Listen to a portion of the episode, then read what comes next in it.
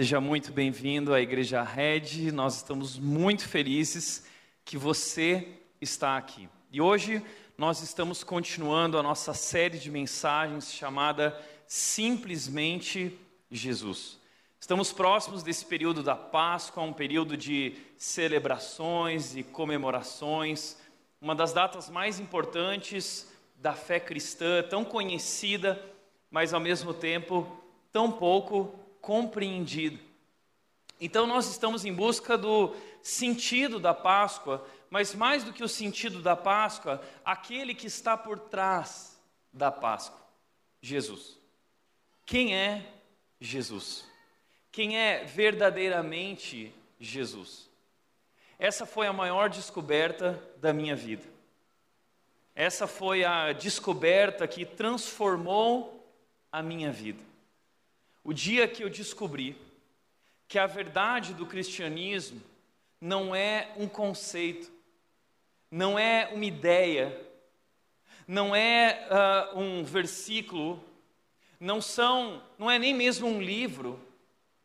A verdade do cristianismo é uma pessoa, é a pessoa de Jesus Cristo. E no dia que eu conheci a pessoa de Jesus Cristo, a minha vida foi completamente transformado. Por isso, essa série de mensagens, porque nós queremos colocá-lo diante da pessoa de Jesus, a verdadeira pessoa de Jesus que transforma vidas. Essa semana eu recebi a mensagem de um homem da nossa igreja que ah, acabou de tomar uma decisão com Jesus, ele conheceu Jesus, ele vai se batizar no próximo dia 24 de abril, e ele me mandou um vídeo queimando todos os livros que ele tinha antes, de religiões que ele seguia, ele estava queimando todos os livros e dizendo, Tiago, eu descobri a verdade e Jesus Cristo transformou a minha vida. Uau! João capítulo 8, versículo 32 diz: Conhecereis a verdade e a verdade vos libertará. Ou seja, quem é a verdade? A verdade é uma pessoa. A verdade é Jesus. O problema é que a maioria das pessoas tem uma visão errada a respeito de Jesus.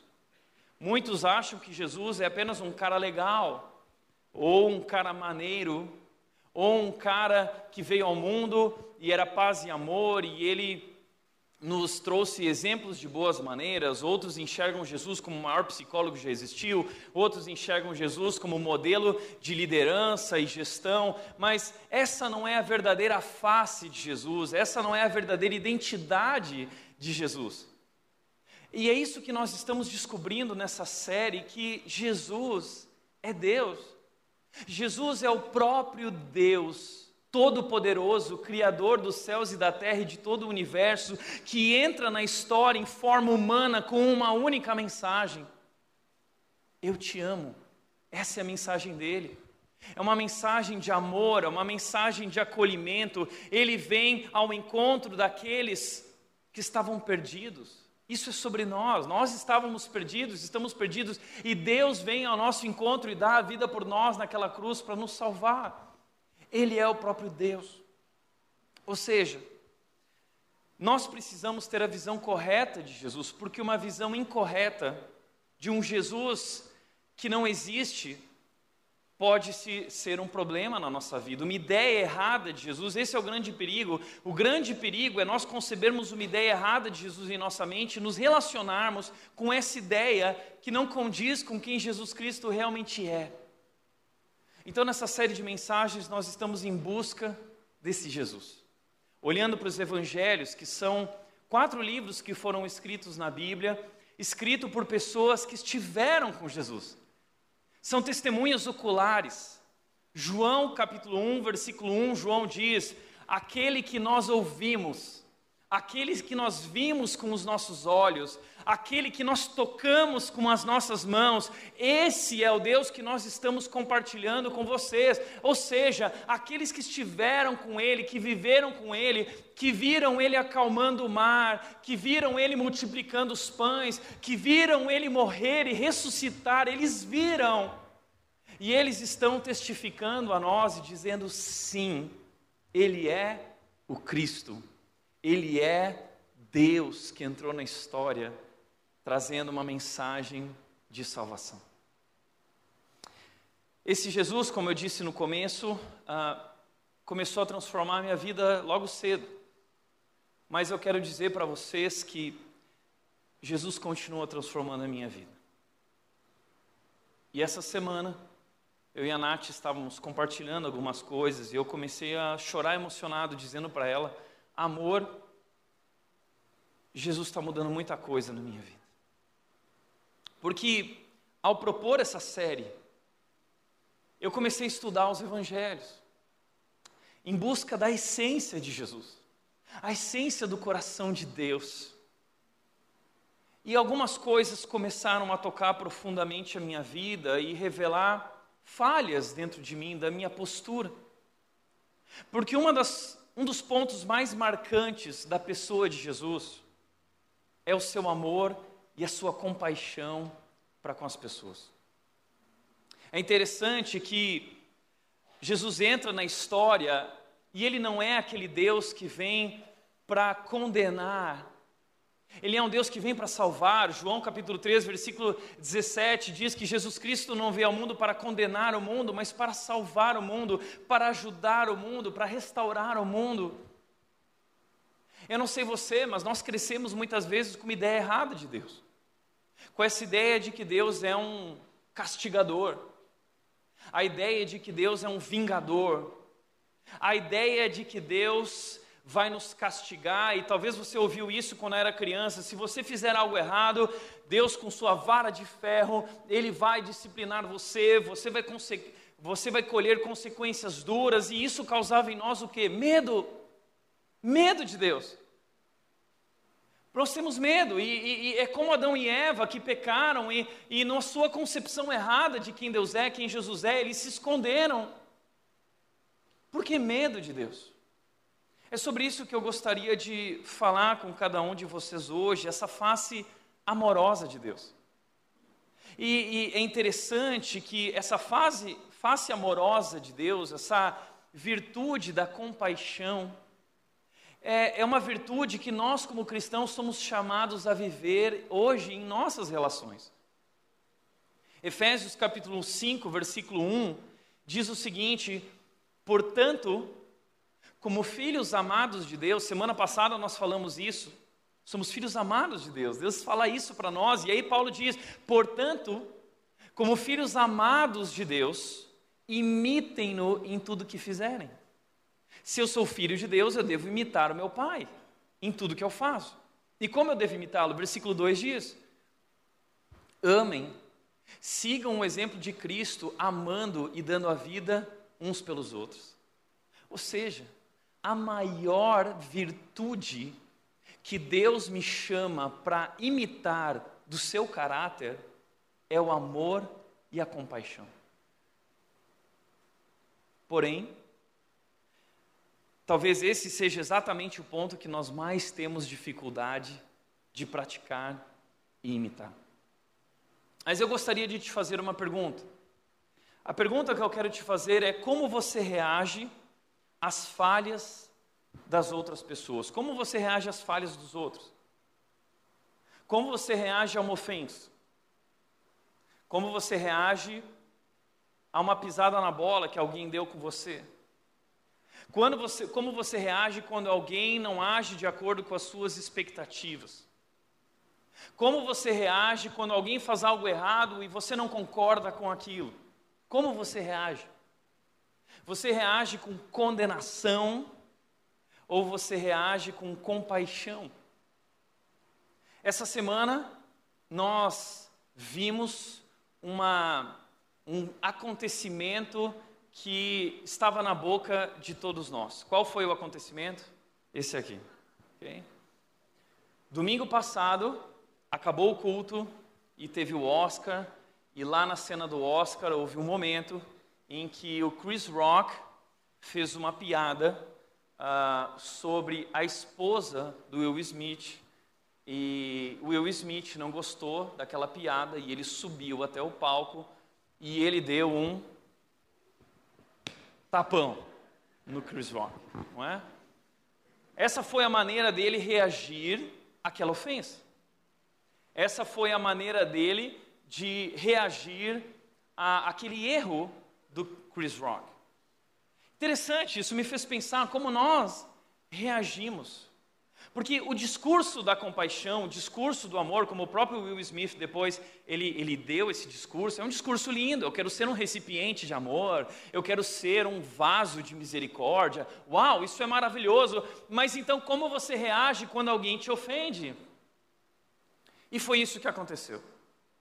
Por um lado, muitas pessoas começaram a questionar, dizendo o seguinte: é, é verdade? Não é verdade? Né? Você é do grupo que acha que eles montaram essa cena, como o Thiago Cata sozinho acha isso, ok? Mas o maior grupo que está comigo? Acha que foi uma cena verdadeira. Mas ainda mais longe do que isso, ah, você está do lado de quem? Parece que todo mundo pergunta: você está do lado de quem? Você está do lado do Chris Rock ou você está do lado do Will Smith? Do lado de quem você está? Ah, eu acho que o, o, o, o Will Smith está certo. Ninguém fala da minha mulher, ninguém fala de mim, ninguém fala da minha família. Ai daquele que, né? Então eu estou do lado do Smith, eu acho que tem que ser assim. Ou seja, muitos de nós, através dessa postura, mostramos que nós também não agimos com compaixão. É fácil falar de compaixão quando não é nossa dignidade, que está em jogo. Outros vão falar: não, o Chris Rock errou, errou, mas o Will Smith não precisava ter essa postura. E a questão é que foi interessante as reações, porque hoje nós vivemos nessa cultura do cancelamento. E esses dois foram cancelados essa semana, né? Ah, vamos cancelar o Chris Rock. Então eu paro de seguir o Chris Rock, eu paro de seguir o Will Smith, ou eu paro de seguir o fulano de tal. Nós hoje vivemos nessa cultura do cancelamento e essa tem sido a nossa postura diante da falha dos outros. Eu simplesmente cancelo. Eu simplesmente apago essa pessoa da minha vida. Eu excluo ela do meu Facebook, eu excluo ela do meu Instagram, eu excluo ela do meu coração, eu excluo ela da minha relação. Ela já não faz parte mais da minha vida, ela já não existe mais para mim. Essa é a cultura do cancelamento, hoje uma cultura que nós vivemos de condenação. Mas posso te falar uma coisa? A cultura do cancelamento não é uma novidade dos nossos tempos. A cultura do cancelamento, ela já existe há milhares de anos. E vou dizer mais, ela é fruto da nossa queda, ela é fruto do pecado, ela é fruto da desobediência do homem a Deus. E desde então, nós temos essa relação com os outros, onde nós queremos cancelá-los, como Adão fez. O problema é ela, o problema é a mulher que tu me destes. Cancela ela, Deus. Cancela ele. Caim tentou cancelar Abel. Todo mundo quer cancelar todo mundo. O problema é ele. Nós estamos sempre terceirizando a responsabilidade uh, e não somos capazes de assumir nossas próprias falhas, nossos próprios erros. Nós temos essa mania de dar mais importância para as falhas dos outros e tratamos com mais misericórdia as nossas, mas não a dos outros. Isso não é novidade. E Jesus, quando vem ao mundo, ele vem desconstruir essa cultura do cancelamento. Jesus, quando ele veio ao mundo, ele veio expor os problemas da cultura do cancelamento e, mais do que isso, expor o nosso próprio coração. Deixa eu te mostrar isso. Existe um texto em João, capítulo 8, versículo 1 a 11, onde os homens queriam cancelar uma mulher, e mais do que cancelar aquela mulher, eles queriam cancelar o próprio Jesus. Veja o que o texto diz: Jesus voltou ao Monte das Oliveiras, mas na manhã seguinte, bem cedo, estava outra vez no templo. Logo se reuniu uma multidão e ele se sentou e a ensinou. Então os mestres da lei os fariseus lhe trouxeram uma mulher pega em adultério e a colocaram diante da multidão. Mestre, disseram os homens, essa mulher foi pega no ato de adultério. A lei de Moisés ordena que ela seja apedrejada, o que o Senhor diz. A cultura do apedrejamento, a cultura do cancelamento faz isso. dizendo assim: o que, que você diz? Qual é teu posicionamento? Fala alguma coisa. Você está do lado dele ou você está do lado dela? A gente sempre precisa se posicionar, omitir uma opinião. Procuravam apanhá-lo numa armadilha ou fazê-lo dizer algo que pudessem usar contra ele. Jesus, porém, apenas se inclinou e começou a escrever com o dedo na terra. Jesus não respondeu. Jesus, o que você diz? E Jesus simplesmente vai até o chão e começa a escrever. Já parou para pensar nisso? Que talvez a gente não precisa responder a todos os acontecimentos do mundo, a gente pode simplesmente se calar. Mas parece que hoje existe essa cultura de que se algo aconteceu, eu preciso me posicionar. E eu preciso falar algo no meu Instagram sobre aquilo. E geralmente o que nós falamos é uma postura de condenação sobre o assunto. Mas Jesus não responde. Ele vai para o chão e começa a escrever no chão. O que ele escreveu no chão? Vamos conversar sobre isso mais à frente, mas ele continua dizendo: eles continuaram a exigir uma resposta. Fala, fala alguma coisa. O que nós devemos fazer? Fala. Você precisa se posicionar. Fala, fala. De modo que ele se levantou e disse: Aquele de vocês que nunca pecou, atire a primeira pedra. Então inclinou-se novamente e voltou a escrever na terra. Quando ouviram isso, foram saindo um de cada vez, começando pelos mais velhos, até que só restaram Jesus e a mulher no meio da multidão. Então Jesus se levantou de novo e disse à mulher: Onde estão os seus acusadores? Nenhum deles a condenou? Não, Senhor, respondeu ela. E Jesus disse: Eu também não a condeno, vá e não peque mais. Nesse texto, Jesus está expondo os erros da cultura do cancelamento.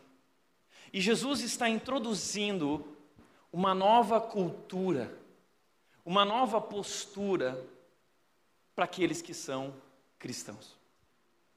Qual é essa cultura? Em primeiro lugar, ele expõe a cultura do cancelamento. O texto diz que então os mestres da lei e os fariseus lhe trouxeram uma mulher pega em adultério e a colocaram diante da multidão. Os mestres da lei, os especialistas, os religiosos, os doutores da lei, é, é, é, eles trouxeram uma mulher pega em adultério e a colocaram diante da multidão. E a primeira coisa que isso nos mostra é que a cultura do cancelamento é uma cultura orgulhosa. É uma cultura que produz dentro de nós orgulho. Porque é isso que esses homens estão fazendo. Eles estão colocando aquela mulher diante de Jesus e diante da multidão, apontando para o erro dela, e de uma certa forma, o que esses homens estão alimentando no seu próprio coração é um senso de superioridade moral. Eu sou melhor que ela. Olha só que pecadora. E muitas vezes, quando nós agimos com essa postura, o que nós estamos fazendo é simplesmente usar as falhas daquela pessoa para nós nos autopromovermos, para nós parecermos melhores, para nós parecermos mais justos, para nós parecermos mais corretos e mais dignos diante de Jesus. Ó oh, Jesus, olha aqui, e a gente acha que isso é alguma coisa, mas na verdade, talvez esse, esse seja um dos piores pecados do ser humano, é o orgulho. O orgulho é a raiz do problema. O orgulho é a síndrome de Lúcifer, é o que ele injeta em nosso coração, querendo dizer: você não precisa de Deus, você pode ser Deus na sua própria vida, você é bom, você é alguém. Então, quando nós fazemos isso, como nós fizemos, por exemplo, com o Chris Rock, É, o que, que nós fazemos? Ah, nós fazemos a mesma coisa. Nós colocamos diante da multidão. Ah, o que o Chris Rock fez, você posta no seu Instagram. E todo mundo está vendo, você está lá acusando, ou seja, você está lá atirando uma pedra.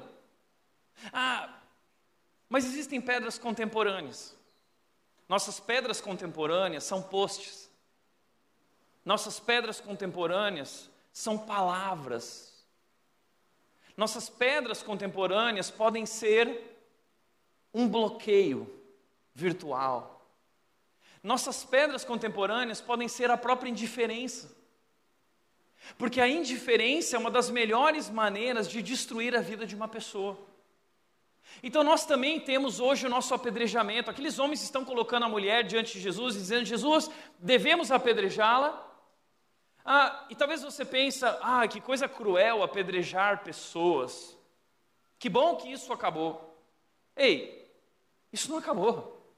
Nós continuamos apedrejando pessoas, mas nós não apedrejamos. Ah, ah, hoje o nosso apedrejamento é virtual. Hoje nós fazemos um apedrejamento online. Hoje nós fazemos um apedrejamento, um linchamento virtual.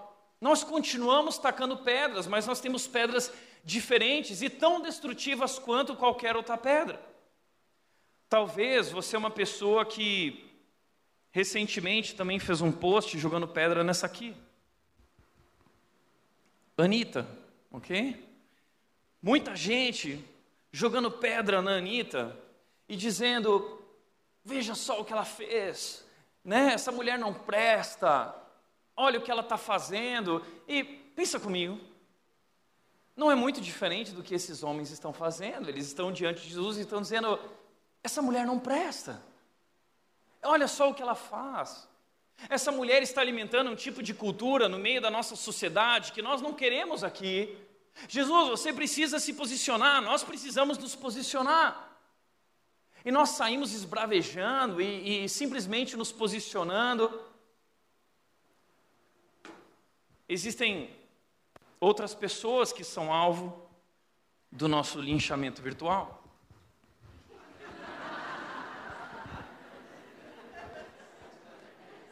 Ah, não, não, peraí, peraí, não. O Lula não, Thiago não entra, você não pode falar sobre isso. A compaixão é colocar-se no lugar do outro, sentir o que o outro está sentindo. Imagina aquela mulher diante daqueles homens, vendo as pedras, o medo, a luta. Eu não quero julgar as intenções desse homem nem de qualquer outra pessoa, mas eu quero dizer que a nossa postura precisa ser diferente. E eu acho interessante, porque lá no livro de Lucas, se não me engano, capítulo 19, há um momento em que Jesus vai na casa de um homem chamado Zaqueu. Sabe quem era Zaqueu? Zaqueu era o chefe dos publicanos. Chefe dos publicanos. Os publicanos eram uh, um tipo de político corrupto. Mas uh, Zaqueu era o chefe dos políticos corruptos. Eram cobradores de impostos.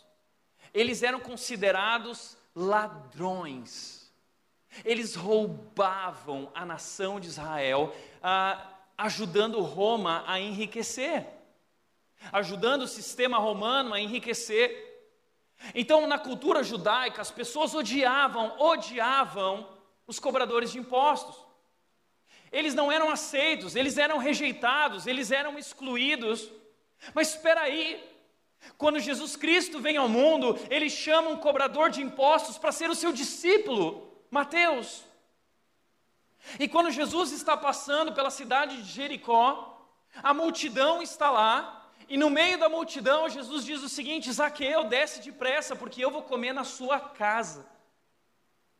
Naquela cultura, Ir à casa de alguém e sentar na mesa com alguém era um sinal de concordância. Jesus concordava com a postura de Zaqueu? É claro que não. Mas Jesus tinha compaixão. E Jesus, ele, ele sempre teve essa atitude de primeiro acolher e fazer as pessoas pertencerem serem amadas, para a partir do seu amor essas pessoas serem transformadas.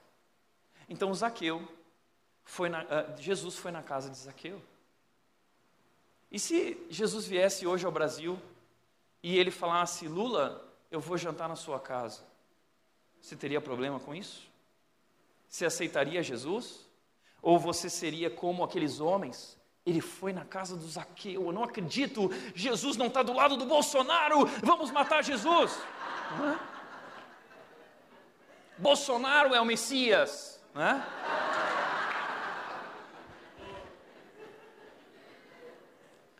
Agora, tem outras pessoas Não, Bolsonaro que é o capeta. Hã? Vamos fazer assim, né? É o Bolsonaro, eu não sei, é o Lula, né? O Bolsonaro. É, todos nós temos os nossos julgamentos. Todos nós temos os nossos julgamentos. Quem você tem colocado aqui? Quem é a pessoa que tem sido alvo das tuas acusações? Quem você tem colocado diante da multidão? Talvez nas suas conversas familiares, talvez no seu WhatsApp, você tem jogado pedras em alguém, condenando os erros, as falhas de alguém. Isso só mostra o quão orgulhoso você é e quão incapaz de enxergar que você também é alguém falho. Mas em segundo lugar, ah, o texto diz que são os mestres da lei e fariseus, eles eram marcados pelo orgulho, eles tinham essa postura com as pessoas. Veja o que diz Lucas 8,11: o fariseu em pé fazia essa oração: Eu te agradeço, Deus, porque não sou como as demais pessoas, ah, desonestas, pecadoras, adúlteras, e com certeza não sou como aquele cobrador de impostos. Ah, Deus, eu te agradeço porque eu não sou como Lula. Ah, Deus, eu te agradeço porque eu não sou como Anitta. Ah, Deus, eu te agradeço porque eu não sou como essas pessoas que estão aí fora, e, e, e de alguma forma nós nos sentimos um pouco melhores. E pensamos assim: ah, eu acho que Jesus talvez nem precisava ter feito tudo isso por mim, porque eu, é um pecado tão pequeno, né? Ele não precisava ter morrido numa cruz por mim, porque eu não sou tão ruim assim, não é? Mas essa é a nossa postura. Agora, além disso, ah, o texto continua dizendo, mestre, essa mulher foi pega no ato de adultério, disseram eles a Jesus. A lei de Moisés ordena que ela seja apedrejada, o que o Senhor diz. Além de ser uma cultura orgulhosa, é uma cultura seletiva. Essa mulher foi pega no ato de adultério. A, a, lei de Moisés diz que ela deve ser apedrejada. É isso que a lei de Moisés diz? Não exatamente. Em primeiro lugar, a gente tem que entender que a lei de Deus, ah, a lei de Deus é a própria expressão do caráter de Deus, da beleza de Deus, da santidade de Deus. E a lei de Deus foi nos dada como uma maneira de nos proteger, nos guardar, para que nós pudéssemos ter uma relação perfeita com Deus e perfeita uns com os outros.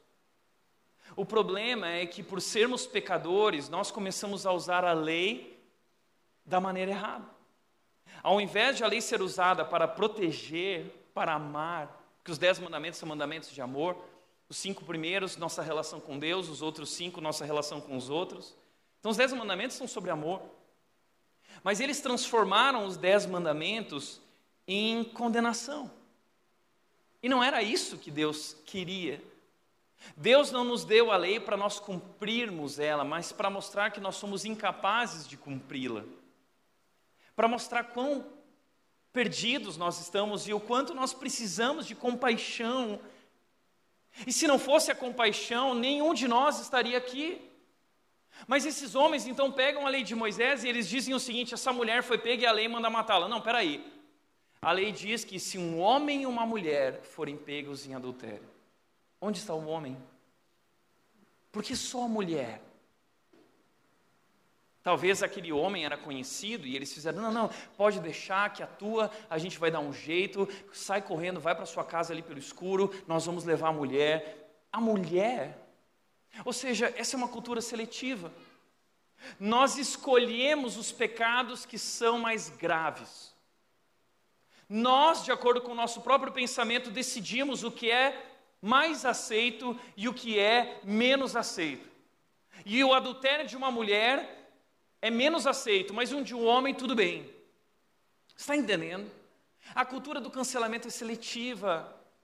Nós escolhemos os pecados que nós queremos condenar.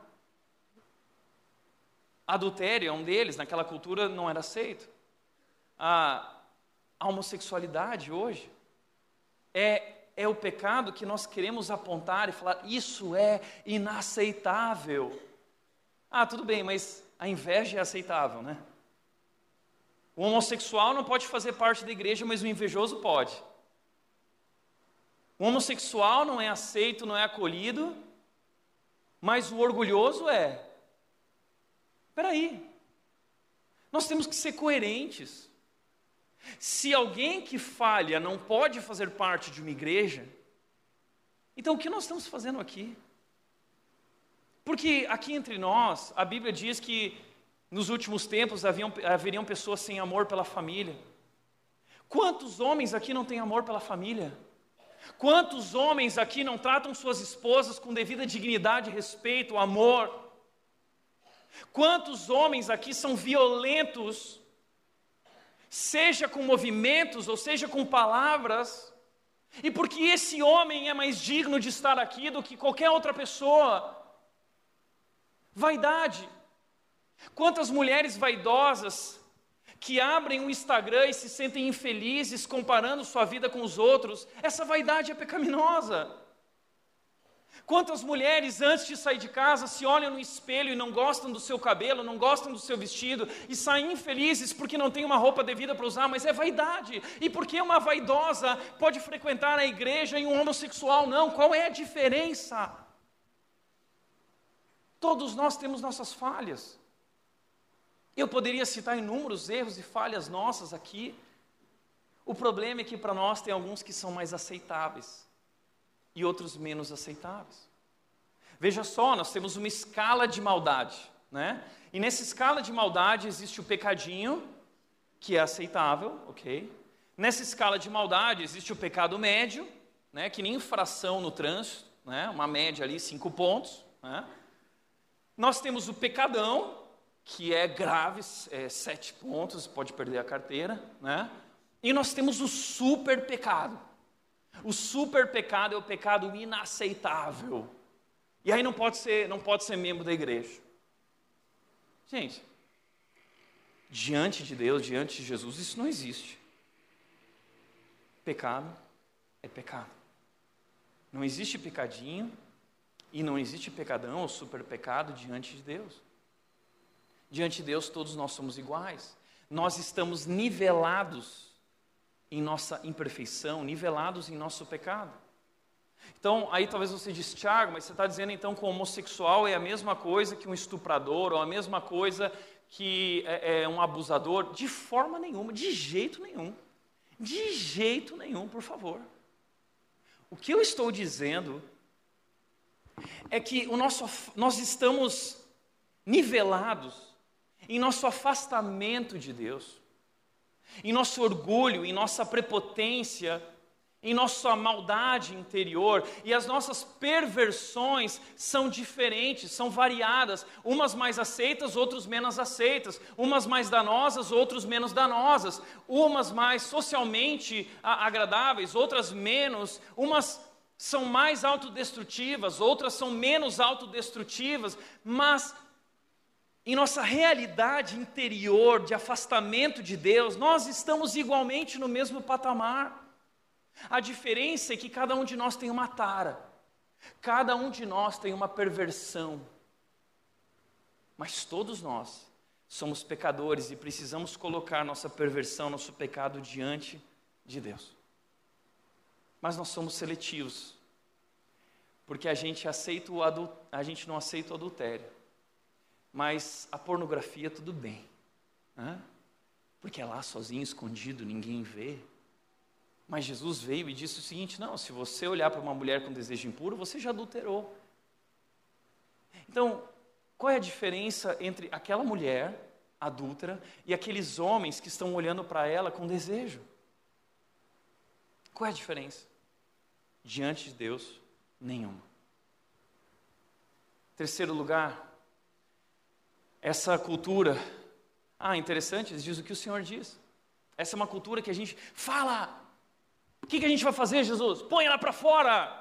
A gente tem que fazer alguma coisa, a gente tem que mostrar para ela que ela está errada, a gente tem que mostrar para a multidão que isso é inaceitável. Se posicione, Jesus, vamos excluir ela da nossa sociedade.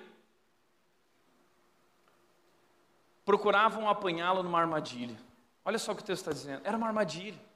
No fundo, essa situação não era porque eles queriam cancelar a mulher. No fundo, essa situação era porque eles queriam cancelar Jesus. Por que eles queriam cancelar Jesus? Porque eles tinham uma outra ideia, diferente daquele Jesus que eles estavam conhecendo. Eles queriam um libertador de Israel, queria libertá-los da, da, da, do, do jugo romano. E, e, e, e olha que interessante, porque o contexto de João 8 é um contexto onde Jesus vai trazer três afirmações: Eu sou o pão da vida, eu sou a água viva e eu sou a luz do mundo. Nesse contexto ao redor desse texto. Sabe que momento Jesus fala isso? A festa dos tabernáculos. A festa dos tabernáculos era uma festa que durava oito dias, e essa festa era uma festa em que eles faziam tendas por Jerusalém, eles dormiam nas tendas para lembrar, para recordar ah, aquele momento que eles passaram do Egito para o deserto, e no deserto eles dormiam em tendas, e lá no deserto Deus sustentou eles com maná, Deus sustentou eles com a água, Deus sustentou eles com aquela coluna de fogo.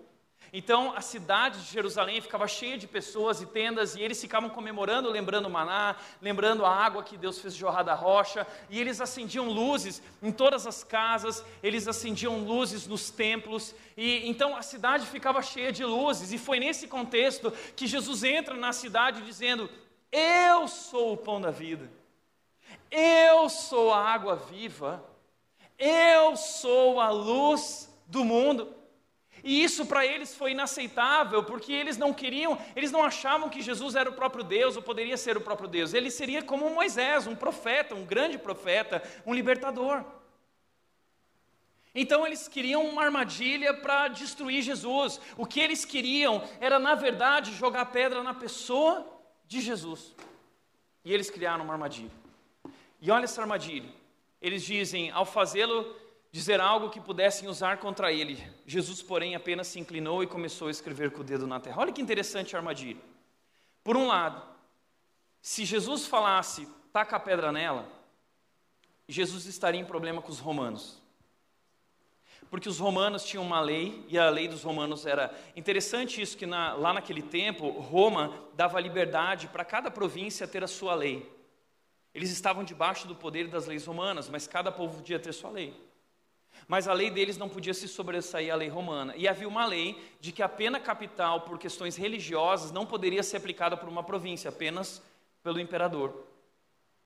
Então, se Jesus falasse taca a pedra, né, para que eles concordassem com a lei de Moisés, Jesus teria problema com Roma. Eles levariam Jesus até o governo romano. Se Jesus falasse não taca a pedra, eles levariam Jesus até a sociedade, mostrariam: veja, ele não pode ser o Messias porque ele não guarda a lei. Era uma encruzilhada. Aqueles homens planejaram tudo, eram homens inteligentes, era gente grande, gente graúda, era mestre da lei, era fariseu. Agora eles iam pegar Jesus, eles iam cancelar Jesus. E o que Jesus faz? Ele não responde. Ele vai até o chão e ele começa a escrever no chão. Imagina a raiva dessas pessoas. Por que você não fala nada? Fala alguma coisa, você precisa se posicionar, você vai ficar em cima do muro, Jesus? Você precisa dizer algo. O que Jesus estava escrevendo naquele momento? Nós não sabemos, tá? Mas é possível. Alguns estudiosos acreditam que Jesus poderia estar escrevendo os Dez Mandamentos, ou ele poderia estar escrevendo os pecados daquelas pessoas.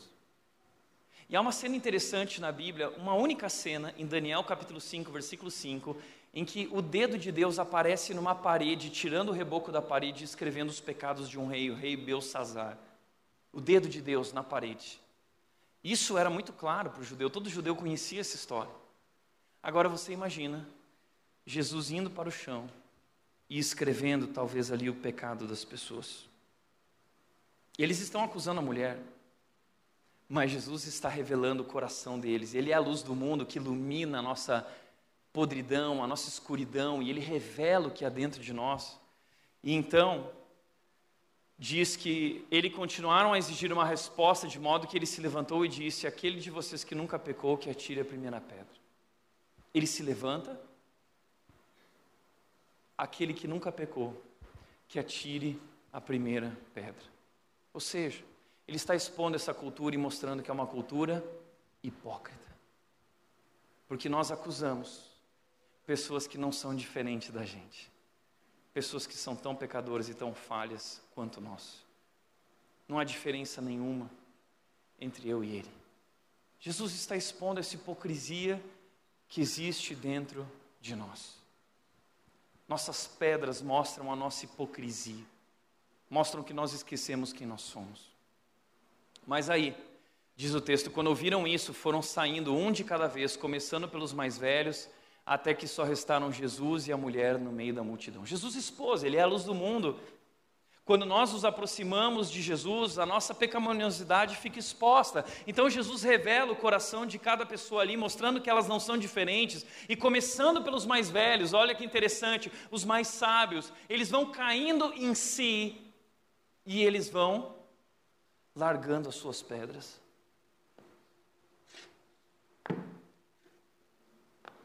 Eles vão largando suas pedras e deixando aquele lugar porque eles descobrem que não são diferentes daquela mulher. E então só resta Jesus e a mulher. E é aí que Jesus começa a nos mostrar essa nova cultura que nós somos chamados agora a viver como cristãos, a cultura do acolhimento. Qual é a cultura do acolhimento? Quando ouviram isso, foram saindo de cada vez e só restaram Jesus e a mulher no meio da multidão. Ou seja, não resta ninguém. Se o assunto for perfeição, se o assunto for quem é justo, se o assunto for quem é correto, não sobra ninguém. É por isso que na cultura do acolhimento, a característica, a qualidade dessa cultura é a humildade. Porque nós não somos diferentes, você não é diferente de mim, eu não sou diferente de você. Nossas perversões podem ser diferentes, mas estamos igualmente afastados de Deus.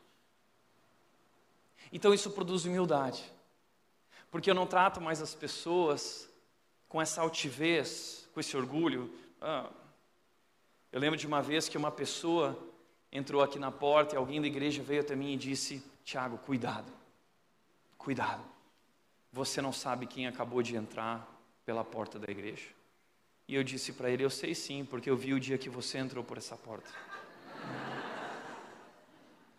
Existe diferença? nós somos iguais. Entenda isso, diante de Deus não existe gente que é boa e gente que é ruim. Diante de Deus, a Bíblia diz que todos são ruins. Não há um justo sequer. Romanos 3,10, não há um justo. Um. Não sobra ninguém. Se Deus passar a régua de justiça, de perfeição, não sobra ninguém. Mas diante de Deus existe gente ruim arrependida e gente ruim não arrependida. E essa é a característica daquela mulher. Ela é uma pecadora como todos os outros, mas a diferença é que ela é uma mulher arrependida, sua vergonha foi exposta e ela não sabe mais o que fazer. Então, aquele que pode fazer, faz por ela. Nós precisamos ser humildes. Nós somos terríveis em nosso coração. E está diante daquela mulher o único que pode condená-la. Sobrou uma pessoa que pode jogar pedra nela. O único que é perfeito. Ele é perfeito. Ele pode condená-la. Entenda isso. A única coisa perfeita dentro da igreja é Jesus. Jesus é a única coisa perfeita dentro da igreja, ponto. E o único perfeito que pode condená-la, age com condenação? Não, como ele age. Então Jesus se levantou de novo e disse à mulher: Onde estão seus acusadores? Nenhum deles a condenou? E a mulher diz: Não, Senhor, respondeu ela. E Jesus disse: Eu também não te condeno uma cultura compassiva, uma cultura de compaixão, uma cultura de perdão. Ou seja, a única pessoa perfeita capaz de condenar não fez isso. Ele não fez. E se Jesus Cristo não veio ao mundo para condenar as pessoas que falham, quem você pensa que é para condenar? Se Jesus não atira a pedra, quem você pensa que é para atirar? Nós somos chamados agora, como Deus, a amar aqueles que estão perdidos. E, e, talvez você diz, mas eu não devo me posicionar, Tiago. Sim, você deve se posicionar, mas antes de se posicionar, lembre-se quem você é. Lembre-se das suas falhas.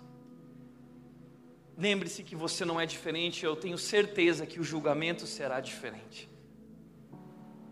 Jesus disse em João 7,24, ele disse: O problema é que vocês julgam pela aparência, não julgam da maneira correta. Qual é a maneira correta de julgar? A maneira correta de julgar é fazer aquilo que Mateus 7, 3 a 5 diz. Porque você repara no cisco do teu irmão se existe um tronco dentro do teu olho. O que Jesus está dizendo? Antes de julgar teu irmão, a maneira correta de julgar teu irmão é julgando a si mesmo primeiro. Só que quando a gente usa a mesma medida, a gente percebe que a gente não tem o direito de tacar pedra, porque nós somos os merecedores das pedras. É isso. Então Jesus diz: Eu não te condeno. Ah, Tiago, então o que você está dizendo é que é uma cultura tolerante. Jesus é tolerante, não é? Pode tudo. Ah, errar é humano, né? errar é humano, tudo bem. Não é isso que eu estou dizendo. Não é isso que eu estou dizendo. Jesus não foi tolerante com aquela mulher. Jesus não varreu a sujeira para baixo do tapete. Jesus, ele não fez vista grossa para os pecados daquela mulher. Sabe o que Jesus fez? Talvez alguém vai dizer, Jesus ficou em cima do muro. Não, Jesus não ficou em cima do muro. Jesus falou e fez o que fez, porque ele não estava em cima do muro, ele estava em cima da cruz. E essa foi a razão pela qual Jesus não condenou aquela mulher, porque Jesus levaria sobre si os pecados daquela mulher.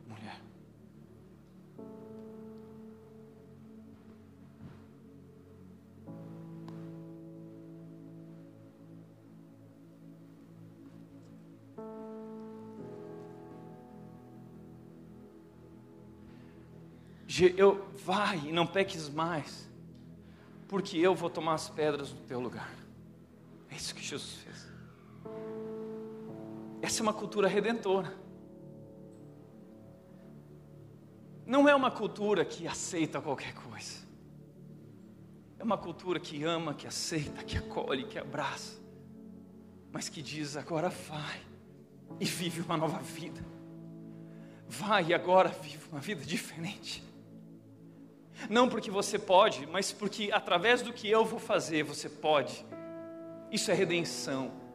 Em Cristo a redenção. Essa é a palavra da nossa igreja. Nossa igreja se chama Igreja Batista Redenção porque porque Cristo vai pagar o preço por nós. Veja que João, que escreveu esse texto, mesmo João, escreveu em 1 João capítulo 2, 1, ele escreveu o seguinte: Meus filhinhos, escrevo-lhe essas coisas para que vocês não pequem, vivam uma nova vida, mas, contudo, se alguém pecar, temos um advogado que defende nossa causa diante do Pai, Jesus Cristo, aquele que é justo, aquele que é perfeito. Ele veio ao mundo para ser o meu advogado, ele é o teu advogado. E quando alguém quer tacar pedra em você, ele toma a frente, ele diz: taca em mim, joga em mim, porque eu paguei a vida, eu dei o preço por ele. Os pecados dele, os pecados dela estão sobre mim. Eu vou morrer no lugar dela, eu vou morrer no lugar dele. Ele é nosso advogado. E quando nós não sabemos o que falar, estamos envergonhados, ele fala por nós. E quando nós não sabemos como levantar, ele nos oferece ajuda e nos levanta. E o texto continua dizendo: João, que conheceu esse Jesus. Ele estava lá na cena da mulher adúltera. Ele diz o seguinte: Ele mesmo é o sacrifício para o perdão de nossos pecados, e não apenas de nossos pecados, mas dos pecados de todo o mundo. Ele veio ser o Cordeiro de Deus que tira o pecado do mundo. Quem é você para condenar? Quem é você para tirar pedras se o próprio Cristo, Deus no universo, entra na história e não atirou pedras? Ele levou pedras sobre si. E essa é a cultura que nós vivemos como cristãos. Nós levamos pedras, a gente toma pedra no lugar dos outros, a gente morre para si mesmo, porque nossa maior virtude, ao olhar para Cristo e querer imitá-lo, é a compaixão, é o amor, é o amor. Por isso, Jesus diz: vá e não peques mais. Você pode viver uma nova vida graças ao que eu fiz na cruz por você. Por isso, para refletir e praticar, em primeiro lugar, como você reage às falhas das outras pessoas, com acusação ou com compaixão. Segundo, lembre-se constantemente das suas falhas e como Jesus foi misericordioso com você.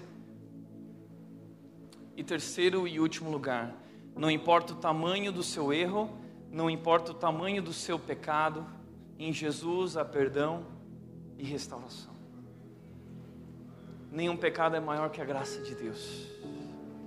Não importa qual é a sua tara, não importa qual é a sua perversão, não importa quais são suas falhas, limitações, seus erros, seus pecados, a graça de Deus é maior.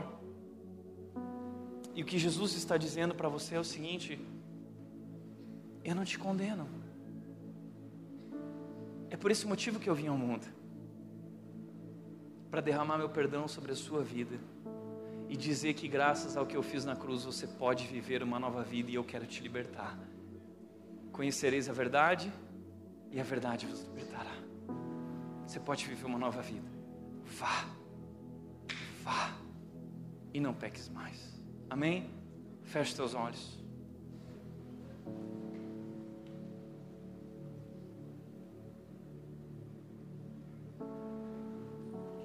Nós somos o corpo de Cristo na terra. Nós somos representantes de Jesus. Nós somos o povo dele. E nossa marca, ele disse: Nisso reconhecerão que vocês são meus discípulos se vocês tiverem amor. Que essa seja a marca, a maior marca da nossa igreja, desse povo que leva o nome desse Jesus: amor e compaixão. Pai querido, eu quero orar, eu quero colocar a vida de cada um aqui em tuas mãos, eu quero te agradecer pelo teu amor maravilhoso, pela tua misericórdia. Não somos merecedores, Deus, e o Senhor hoje expôs o nosso pecado.